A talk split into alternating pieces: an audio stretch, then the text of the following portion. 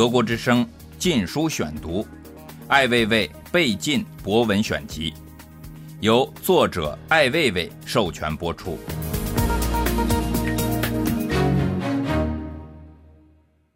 占卜与民主。晚饭席间，就说起了前不久发生的民族纠纷。一年长者说，五十年前的那个地方，他们的宗教首领们竟然用占卜的方式来帮助做出重要的决定，那该是多么的落后啊！想也是啊，可是不知咋了，我由衷的希望我们的族群首领在过去的五十年中，哪怕有一次可以这样做，该是多么令人羡慕和向往。事实却不然。几十年来，那些勇敢的担当历史的重任、用先进的思想武装起来的救星们，他们的所作所为，比起那些古老神秘的占卜行为，并不好许多。也就是说，邪恶总是不及愚昧好，偏执狂却是不如不开化和落后。这一切可以归罪为没有应用占卜术，以至于我们才能做到一错再错，积重难返。一步步的濒临精神和伦理的深渊，因为没人会理会那些神秘的暗示，没人试图解释不可知的意语和图形，没有人注视夜空和聆听风的呼唤，没有人解读生命和死亡前前后后的含义，没有人敬重警示、预言和忠告。一群浩浩荡荡的无所畏惧的人们，既不尊重事实，也不尊重历史。不去理睬人类的共同的恐惧和期望，在没有占卜的年代，所剩下的是对精神世界的轻蔑，对信仰的诋毁和亵渎。发生了大规模示威或是暴乱。退一步来说，在一个标榜唯物主义、拥有世界上人数最多的军队和警察控制的国家，在拯救了奴隶的命运，使这个蛮荒之地日益富强、空前和睦的新世纪里。是否至少证实了一厢情愿的虚伪的民族宗教政策的失算呢？不多的几个疯了的暴徒、不法分子，居然伤害了几百个军人、武警、官兵，伤害了更多的善良无辜的群众。如果就是那样的话，这俨然难为人民子弟兵的职守和一贯作风。新闻媒体无论是中是外，所写所说都显然远离事实的真相。因为不相信占卜术的人，同样的害怕真实和不测，戏弄人的智力和尊严，习惯性的曲解事实，煽动莫名的猜疑和仇恨，远比面对严酷的现实要轻松许多。不明智的人的所有的努力，就是使整个世界变得更愚蠢，控制舆论，混淆视听，是其必然。在许多人眼里，那片遥远的高原，不再是一个和睦的群族生活的地方。不再是一个风光美妙的旅游景区，不再是城市小资波西米亚、布尔乔亚寻找香格里拉、寻情找爱的绝佳去处。把你们的精神家园留在天安门广场和外滩新天地吧。你们可以曲解一片你所不能理解的土地，你可能变得更富裕、更强盛，但是却无法搞定一个小和尚的那颗鱼丸不化的心。话说回来，因为没有愚昧的占卜术。我们也就没有了机会，就必须一摸黑的走下去。占卜是原始版的民主，至少是更接近上帝的意志，而民主就像是现代的占卜术，结果是由民众的意志来决定命运，而不是由长老们来决定。它的功效和占卜几乎是一致的，同样迷幻和诡辩。我们更有理由相信那些芸芸众生的神秘莫测的全权之心。在这些问题上，没有也不需要更高的智慧，因为这无非是有关于人。祈祷我们的族长们试一试占卜术吧，哪怕就一次，让虚幻莫测的玄机来决定众生的命运和未来。它至少胜过那些缺少智慧和想象力的头脑。德国之声，禁书选读。哪壶不开提哪壶。两院院士大会召开，创新依旧是主题。这真是一件让所有人难堪的事。如果说什么都是可能的，这创新却是唯一的不可能。该干什么干什么去，死了这条心吧。世人都应该知道，作为国家的最高的学术和荣誉团体，这些弹官相庆院士们有多少腐败无能、人品学品低下之徒？过去就是，今天依然是文化科学进步的绊脚石。一群不求真理、为虎作伥、尔虞我诈、见机行事、欺上瞒下、吃里扒外的撒娇懦夫们，他们甚至连做一个出色的骗子都不够格。哈哈，回避基本事实、丧失道德水准、远离良知的老人们，养尊处优、抱抱孙子也就罢了，还要冠冕堂皇的大谈个啥创新，自诩杰出大师，老来不知羞耻吗？这是幽默。是娱乐，是和谐，是勇气可嘉，是集体辱华事件，但依然不是创新。在回避事实、不追求真理的地方，若有可能创新，那该是什么样的新呢？二零零八年六月二十四日，纸老虎和纸猎人。六月二十九日，华南虎事件发生半年之后，陕西省政府迫于舆论压力。对外公布了华南虎照片事件调查处理情况，这是民众舆论的胜利。在长久的较劲中，真相终于在表面上占了上风。假的就是假的，伪装已经剥去。在一个民众知情权少得可怜、媒体缺乏良知和原则、政府说什么是什么、本末倒置、是非颠倒的国家，这已经是一个不小的胜利。它说明，今天掩饰事实真相。违背民心民意的势力是纸老虎，他们看上去不可怕，实际上很可笑。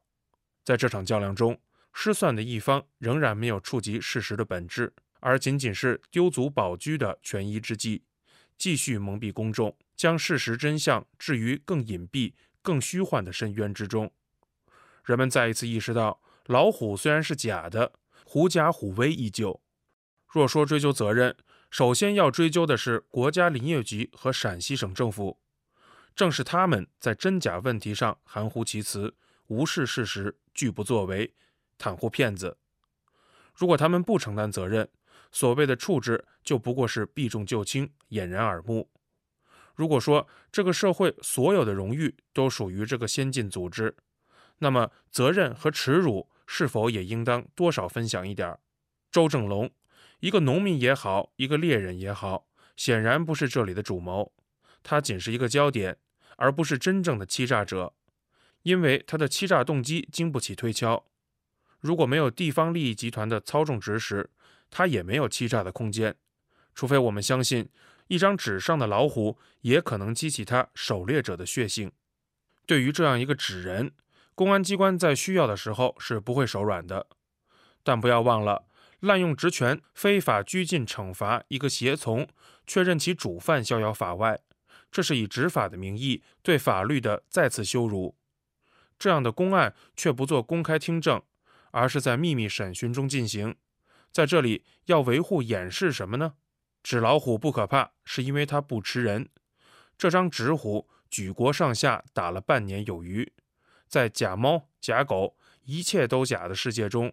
打假虎当然有难度，不难发现，不但老虎是假的，制造假虎的猎人周正龙也是假的。打了半天，和老虎相关的一切都是假的，这假哪里打得过来？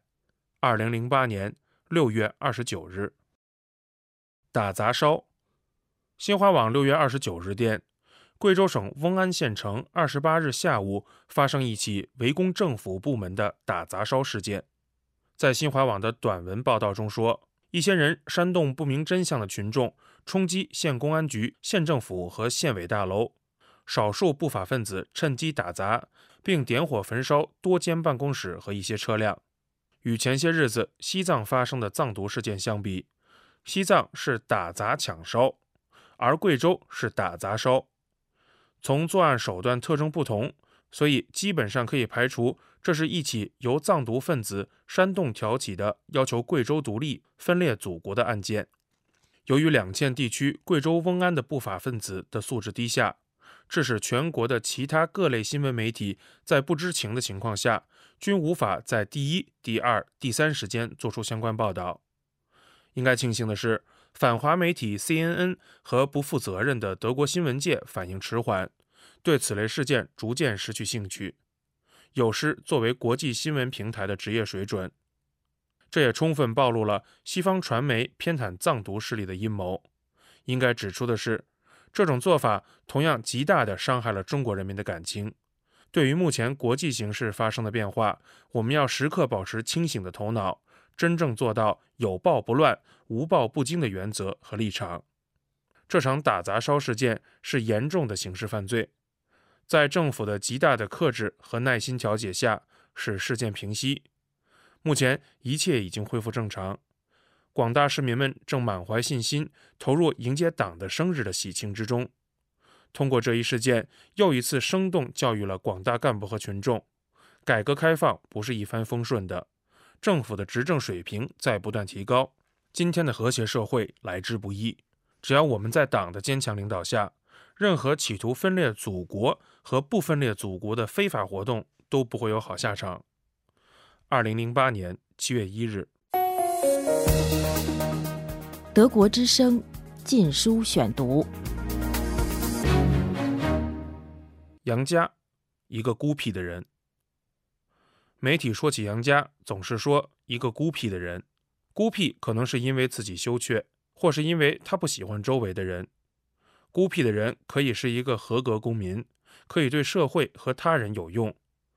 在一个正常的社会里，他可以一直的孤僻下去，孤僻的了却一生。孤僻怎么了？这也会使你们不舒服吗？杨佳，八零年八月出生于北京，双职工家庭，喜爱读书。在他的父亲的记忆中，是一个品行端正、懂规矩的孩子。在上海蒙受了警察暴力的凌辱，决定自己用暴力讨回公道。杨佳的事，再一次提醒大家。你可以远离不幸者，让他自生自灭。如果你还要招他，那可是你不对了。不尊重他人的不幸，有一天会遇见鬼。那人会说：“我要用我的卑贱讨得公平。既然我是彻底无助的，即使我必死于羞辱。”杨家在接受调查之前，已经被人们称之为歹徒。歹徒是与生俱来的吗？一个普通人的不善于心计，但拥有自尊。无助无能，但是拥有正义感的漫长一生中，有多少次机会可能成为歹徒呢？袭警者未必歹徒。一个人若是声张正义，哪怕貌似个人的正义，因为世界上没有正义是属于个人的。如果面对的是国家权力，就必然是歹徒。这是何等逻辑？这样说来，四九年之前的共和国先驱都是理所当然的歹徒了，共和国自然成了歹徒之国。这便应了 CNN 的逻辑，这是唯权力侍从的逻辑，而非正义的逻辑。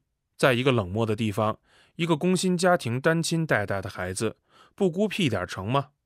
面对这些孤僻的人，上海警方已经在心理专家的指导下，决定加强公安机关的防范警备措施。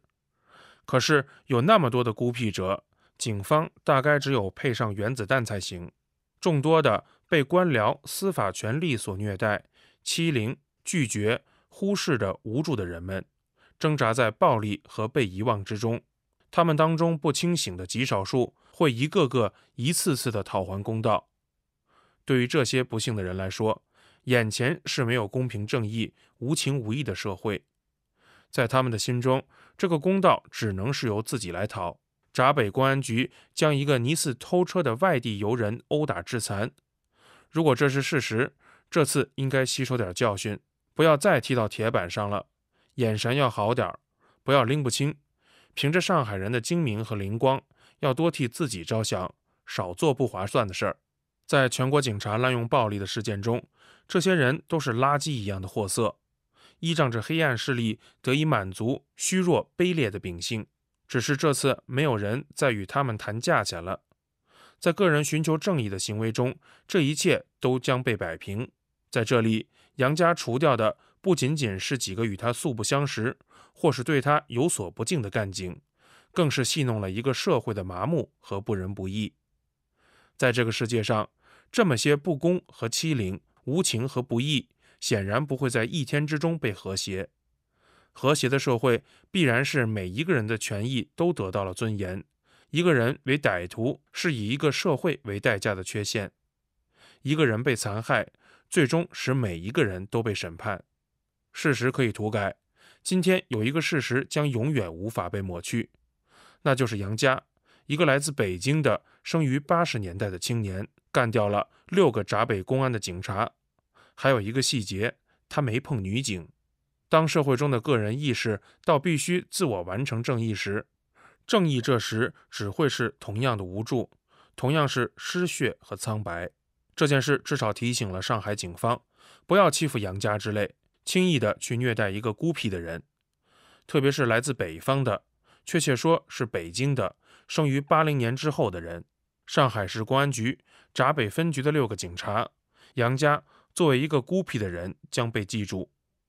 二零零八年七月四日，德国之声《禁书选读》，艾未未被禁博文选集，由作者艾未未授权播出。